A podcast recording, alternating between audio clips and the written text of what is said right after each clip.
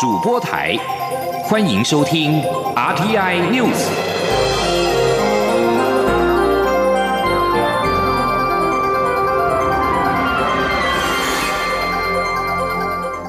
听众朋友您好，欢迎收听这节央广主播台提供给您的 RTI News，我是张顺祥。明年开始，春节连假至少是七天。行政院长苏贞昌今天表示，行政院已经决定利用补班挪移的方式，让春节连续假期至少放七天，而且从除夕前一天就开始放假。他指出，春节连续放假不但有利国人的安排假期，也可以让交通更顺畅。请央广记者王维婷的报道。行政院拍板，明年起春节假期至少放七天，民众将可更弹性安排假期活动。目前规定春节连假为六天，今年春节结束后，便有立委建议让春节固定连放九天假。经人事总处研议后，决定以补班挪移的方式，让春节假期至少七天。行政院长苏贞昌二十六号表示，行政院已经拍板，从除夕前一天就开始放假，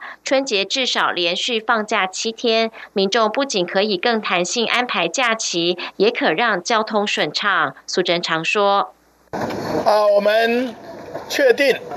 要放假，都要在除夕的前一天，同时是用补上班挪假的方式，来让假期可以连续。用这种算法，从明年的过年开始，年假最少七天，甚至有一年，未来的十年中，有一年可以到十天。”所以，这有利于交通更顺畅，也让国人同胞更方便安排休憩跟旅游。根据调整后的规定，除夕和春节假期前后一天为星期一或星期五将调整放假，但必须在前一周的星期六补班。也就是说，除夕若逢星期六前一天开始放假，春节假期将有连续十天。除夕若是星期日、星期一或星期二调整放假后，春节假期可连放九天。如果除夕是星期三、星期四或星期五，除夕前一天开始放假，春节仍有七天假期。二零二零年的农历除夕是一月二十四号星期五，依照调整后的规定，春节连假为七天。中央广播电台记者王威婷采访报道。关注二零二零总统大选，民进党总统初选竞争日趋激烈。行政院前院长赖清德透露，上次跟蔡英文总统会面，协调小组要求他退选。赖清德并且批评会面只要他退选，不是民进党该有的作为。对此，行政院长苏贞昌今天呼吁竞选的双方耐住火气，也希望他们鼓励支持者耐住性子，希望最后能够有最圆满的结果。请听央广记者王维婷的报道。民进党总统初选灿烂之争日趋白热化，前行政院长赖清德表示，上一次与蔡英文总统会面，协调小组要求他退出初选。赖清德批评会面不谈程序，只要他退选，不是民进党该有的作为。对此，身为民进党总统初选协调小组议员的行政院长苏贞昌二十六号表示，协调小组没有要求赖清德退出。苏贞昌也呼吁参选双方应该要求支持者耐住性子和火气。协调小组没有这样做，我也要特别啊奉劝我们竞选的人都一定。要好好的耐住火气，那尤其是我特别期待啊，我们民进党想参选的双方都一定要鼓励，同时要求支持者大家要耐住性子，最好能够有最圆满的结果，一定是大家期待。另外，苏奎日前呼吁高雄市长韩国瑜不要只忙着选总统，希望也能列席行政院会。不过，韩国瑜仍未列席二十五号的行政院会。苏贞昌表示，韩国瑜因为要去高雄市议会，所以没有办法来行政院会。他觉得这个理由很正当。苏贞昌也说，他没有要求六都市长一定要来参加院会，只要有派代表就可以。只是他就任一百多天以来，韩国瑜一次都没来，这比较奇怪。其他的市长都没有这样。苏奎说，韩国瑜已经表示要找机会列席行政院会，他很欢迎。中央广播电台记者王威婷采访报道。另一位民进党五人小组成员，也就是立委柯建明，今天则表示，目前完全没有要展开蔡赖协调的资讯。民进党组织部则表示，幕僚单位已经草拟好初选日程，若有机会，蔡赖二会可以提供协调的参考。记者刘玉秋的报道。民进党总统初选蔡赖对决升温，蔡英文总统与行政院前院长赖清德将于二十七号反核大游行上同台，外界推测两人可能在同台前再度会面。不过，由于赖清德不满过去蔡赖会中不谈初选程序，只是叫他退选，使得蔡赖二会充满变数。对此，民进党总统初选五人小组成员立委柯建明二十六号受访时不愿多谈，但也透露目前。未接获安排蔡赖会的相关资讯。省委文小组，我们严守一个分际，就对于文小组，嗯，内部事情，哦，绝口不提，请大家见谅。但针对说这礼拜要协调，我完全没有任何资讯，啊，这个不会不会骗大家。目前我还没有资讯，是是过几天会通知，我不知道。民进党组织部主任李庆峰则表示，就媒体的报道来看，蔡赖二会应该有机会登场，但这由古人小组负责联系。对于赖清德所关切的初选程序，李庆峰说，为了让初选可以顺利进行，幕僚单位已准备好各种版本。由于古人小组在前一个阶段把大多数的力气都花在政治性的协调上，没有触及民调、政见会等事务性的协调，幕僚单位目。目前严拟的初选选务日程中，除了会预留充分的事务性协调时间，也会提醒政治性协调与民调作业等事务性协调可以同步进行，不会互相影响。若有机会，蔡赖二会幕僚单位所拟的草案时程，也可供蔡赖双方启动事务性协调作业参考。李庆峰并说。幕僚单位会将相关初选日程草案提供给党主席参考，有可能列为五月一号中常会的讨论案，但初选细节最后仍需由中常会讨论后才会定案。中广电台记者刘秋采访报道。而在国民党方面，今天表示，党主席吴敦义跟高雄市长韩国瑜已经敲定会面时间。吴韩会将于三十号下午三点在中央党部的三楼会客室举行。为了解决二零二零总统大选党内初选问题，国民党日前决定另外定总统提名特别办法。把所有主动跟被动的参选人都纳入到民调，并且倾向全民调的方式来决定最后的总统提名人选。吴敦义将分别跟韩国瑜以及宣布参选的红海董事长郭台铭、新北市前市长朱立伦、立委王金平等人会面，了解他们对于初选制度的意见，才会敲定最终是否采用全民调初选。关注财经消息。企业财报杂陈，美国股市二十五号收盘跌多涨少。台北股市今天开盘震荡，早盘重挫超过百点，失守一万一千点的关卡。台积电下挫超过百分之二点六，全指股涨跌互见。而现在是台湾时间中午的十二点八分，台北股市下跌了一百二十九点，指数暂时在一万零九百一十点，成交金额暂时是八百一十五亿元。人力银行今天举行幸福企业大赏科技业颁奖典礼，并且公布上班族最向往的行业。调查指出，科技业入行起薪高达新台币三万五千四百一十三元，居产业之冠。而且目前从事科技业的受访者平均的薪资是四万三千一百一十七元，让近五成的上班族都想要投入。记者杨文军的报道。厨师的薪水，呃，我那时候的薪水大约是二十八 K 左右。那目前我的甚至在科技业的业务经理，那现在目前的底薪是八万元。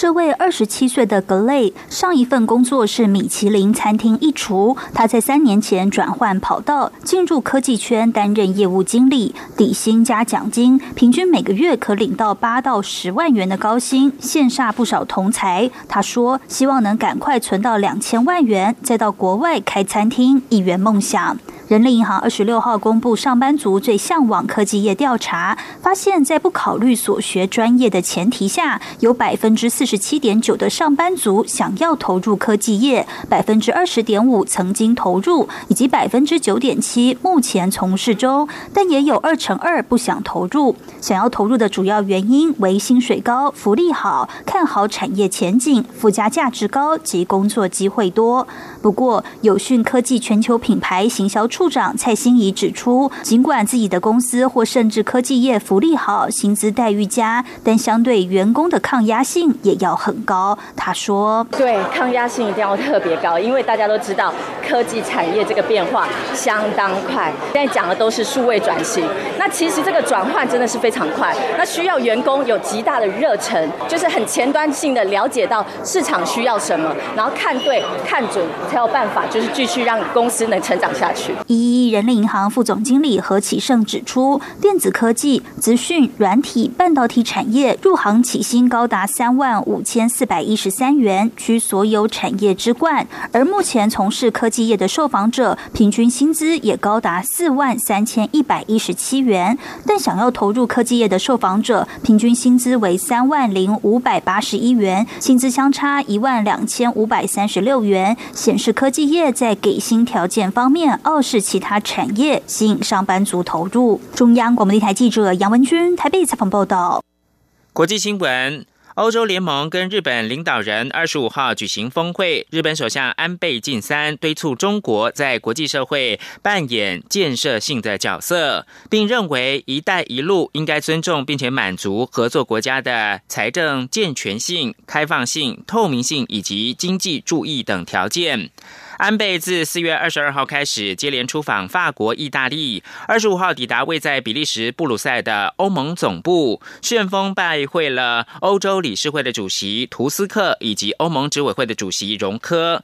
晚间召开了欧日峰会，会后发表联合声明，并且共同举行记者会。会议上，媒体关注包括了中国影响力。此外，适逢中国在北京召开第二届的一带一路论坛，日本身为亚洲核心国家的态度受到瞩目。对此，安倍回复日媒，认为中国也应该尊重并且满足合作国家的财政健全性、开放性、透明性以及经济注意等条件。中国近年希望跟日方合作，投入参与第三国“一带一路”的基础建设。安倍这席话点出了对合作似乎仍然是有前提的。美国总统川普二十五号表示，他很快将在白宫接待中国国家主席习近平，为这世界两大经济体可能达成贸易协议做好准备。北京跟华府正寻求化解这场已经造成数十亿美元损失、供应链混乱、金融市场心慌的痛苦贸易战。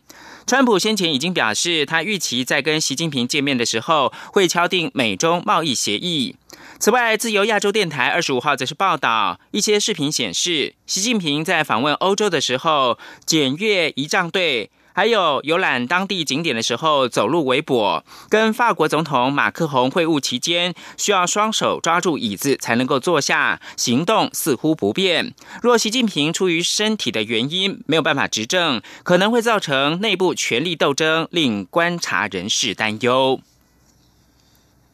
继续把新闻焦点关注到北韩领导人金正恩表示，今年二月他在越南河内跟美国总统川普会晤，美国的行为不诚信。金正恩并且表示，朝鲜半岛的情势已经到了临界点。北韩中央通讯社今天报道，金正恩是在二十五号跟俄罗斯总统普廷在海参崴举行第一次高峰会的时候做了以上的表示。报道当中，并且形容金正恩跟普廷的这一次的会谈没有保留，而且是友善的。金正恩警告，由于美国在第二次高峰会的不诚信、片面态度，情势可能回到原点。他表示，朝鲜半岛的和平跟安全将完全依赖美国未来的态度而定。金正恩跟川普二度峰会破局，没有能够达成协议。北韩正寻求加强跟俄罗斯的关系。中央通讯社报道，金正恩当面邀请普廷到北韩访问，而普廷也已经接受。以上新闻由张顺祥编辑播报，这里是中央广播电台。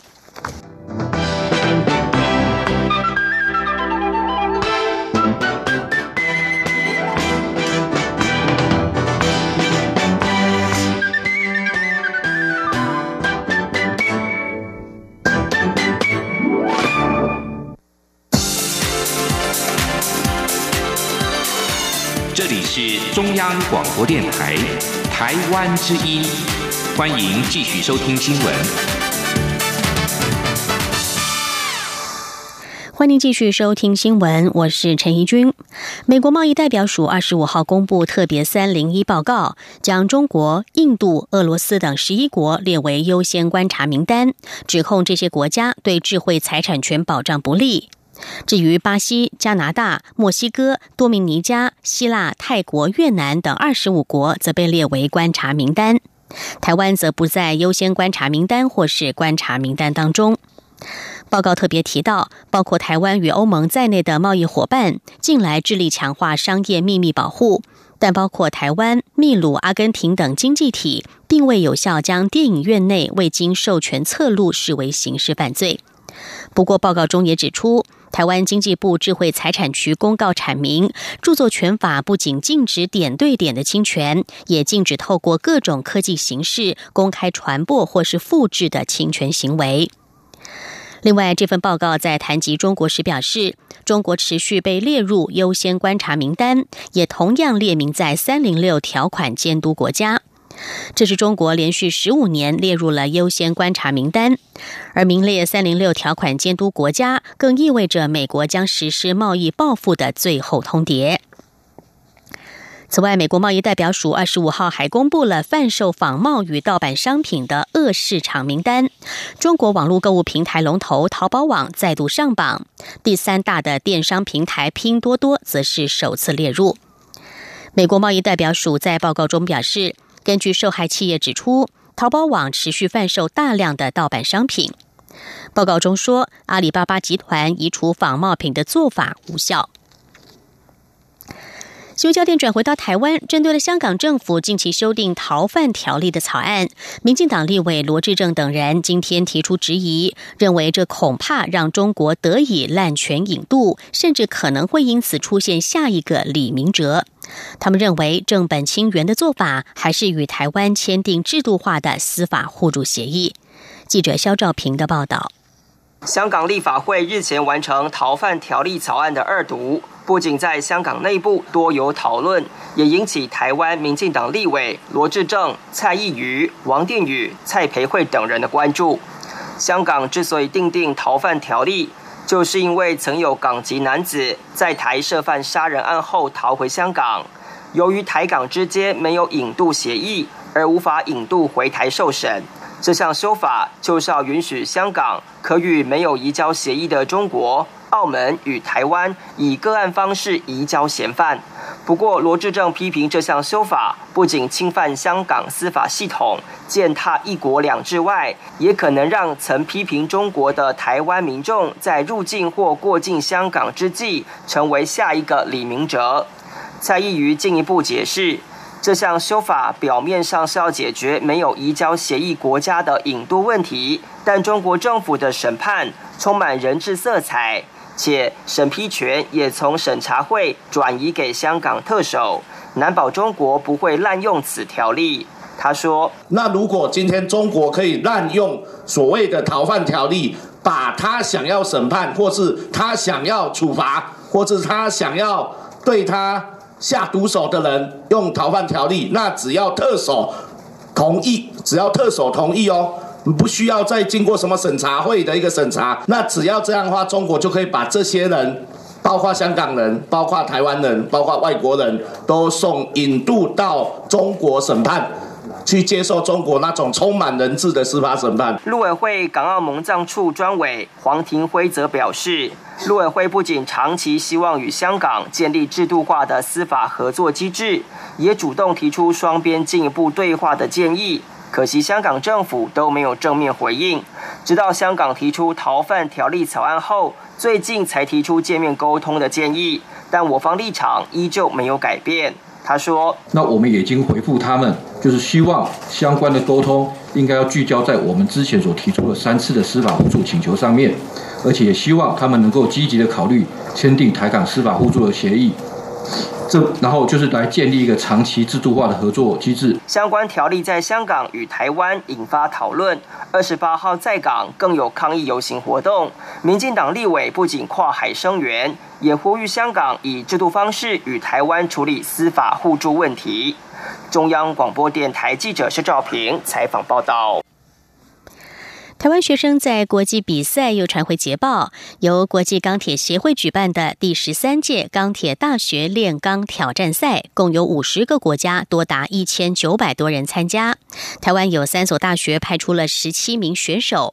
总决赛这个月在西班牙马德里举行，国立中心大学学生表现优异，材料系硕士生娄少伟以及博士生张玉恩分别夺下学生组世界冠军和亚军。中兴大学也成为这项比赛举办以来第一个在学生组诞生了两名世界冠军的大学。记者陈国维的报道。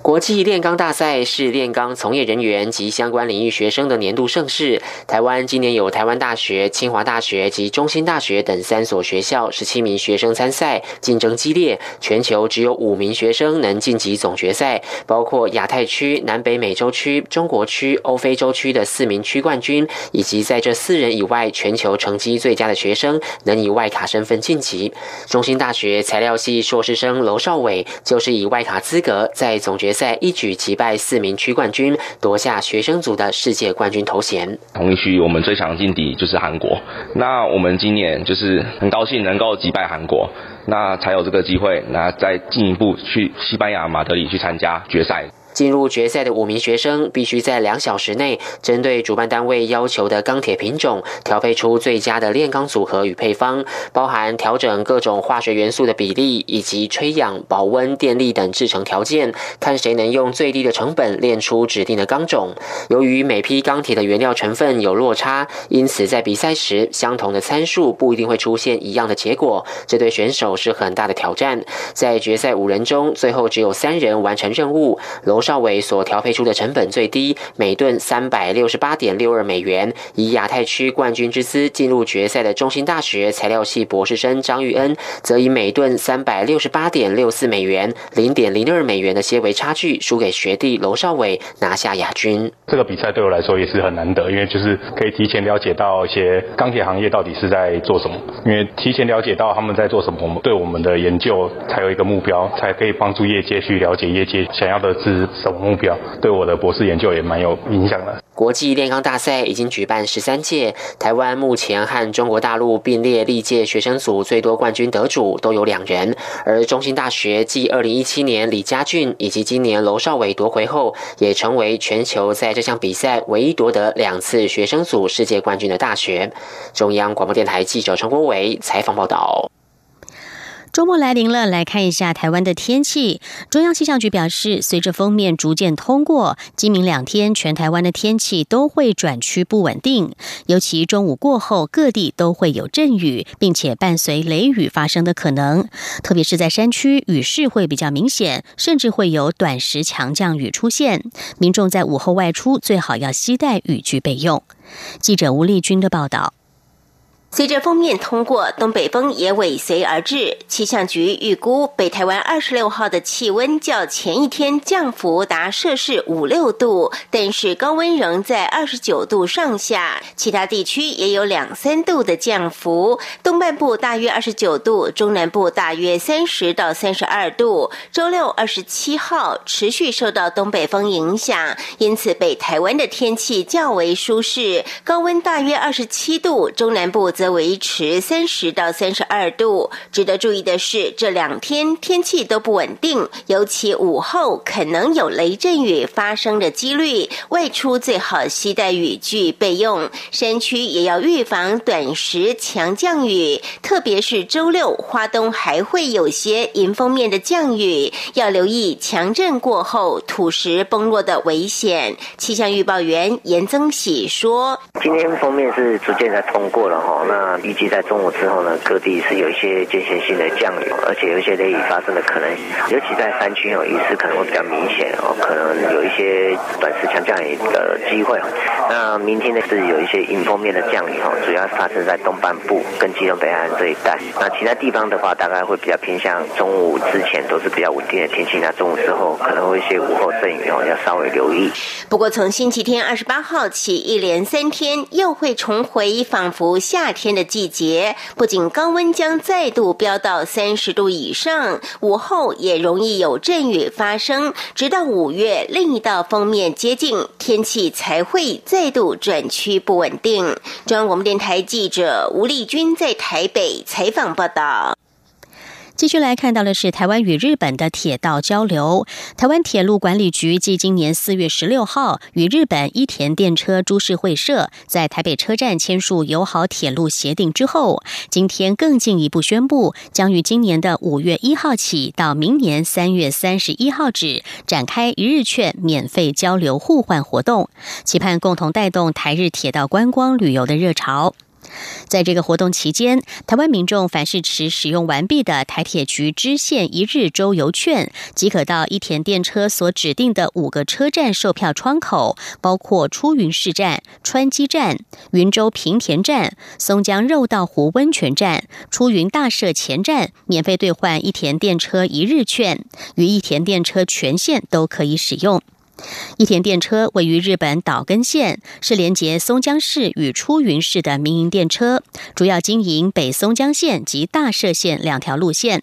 民众可以利用这个机会，体验从日本国宝出云大社搭车到另外一个国宝松江城的国宝之旅。法国总统马克宏二十五号宣布减税、增进公民参与制定法案的机会，以及去中央集权化等改革方向，作为对当前社会民怨的回应。马克宏宣布新的改革方向以及一系列的措施，以全国公民大辩论期间所搜集到的资料为基础，提出新措施回应人民。这些措施原本应该在四月十五号以电视演说的方式公布，但是当天晚上巴黎圣母院大火举国震惊，马克宏临时取消了播送。在赋税方面，马克宏二十五号表示，他不会增税，还要显著降低征收所得税，大约五十亿欧元，大约折合五十六亿美元。但是他也坚持不再讨论复征富人税。在移民政策上，马克宏要维持法国庇护难民的义务，也要终结执行失控的现象。有关部分黄背心要求允许由公民发起公民投票，马克宏并没有同意，但是提议降低国会议员发动公投的连数门槛，并且简化规则，让民众更容易参与法案的制定。马克宏还提到，许多人感觉法国的政治过于冷淡疏离，偏技术官僚。他希望进一步去中央集权化，在居住、交通、能源转型等议题上，让地方有更多的参与感。另外，也有媒体借机询问二零二二年的总统选举，执政才即将两年的马克宏说，目前不适合谈这些。再来看到的是，罗马尼亚将于五月二十六号就司法改革案进行公民投票。总统伊尔哈尼斯呼吁人民踊跃参与司改公投。他说，这是一个以选票教训执政党左翼社会民主党政府的机会。隶属中间偏右阵营的伊尔哈尼斯说：“如果罗马尼亚人民谴责执政党，他们就有立即采取行动的正当性。”伊尔哈尼斯表示，他已经签署命令，将于五月二十六号就司法改革案进行公民投票。而在这同一天，罗马尼亚也将举行欧洲议会的选举。这次公投将询问选民是否同意禁止特赦贪污官员，以及是否支持禁止法官紧急裁判权。罗马尼亚是欧洲联盟当中贪污问题最严重的国家之一。执政党社会民主党提出的一连串司法改革案也遭到欧盟的谴责。欧盟认为这些司改案将对打击贪污产生阻力。罗马尼亚国会才刚在二十四号通过具有争议性的刑法改革案，批评者认为这项修法将会导致几个高官贪污案调查终止。罗马尼亚今年一月一号起接任欧盟轮值主席，但是欧盟与罗马尼亚越趋民粹的政府在多项议题上越来越呈现意见分歧的状况。以上 T N News 由陈义军编辑播报，谢谢收听。更多的新闻，欢迎您上央广网站点选收听收看。我们的网址是 triple w 点 r t i 点 o r g 点 t w。这里是中央广播电台台湾之音。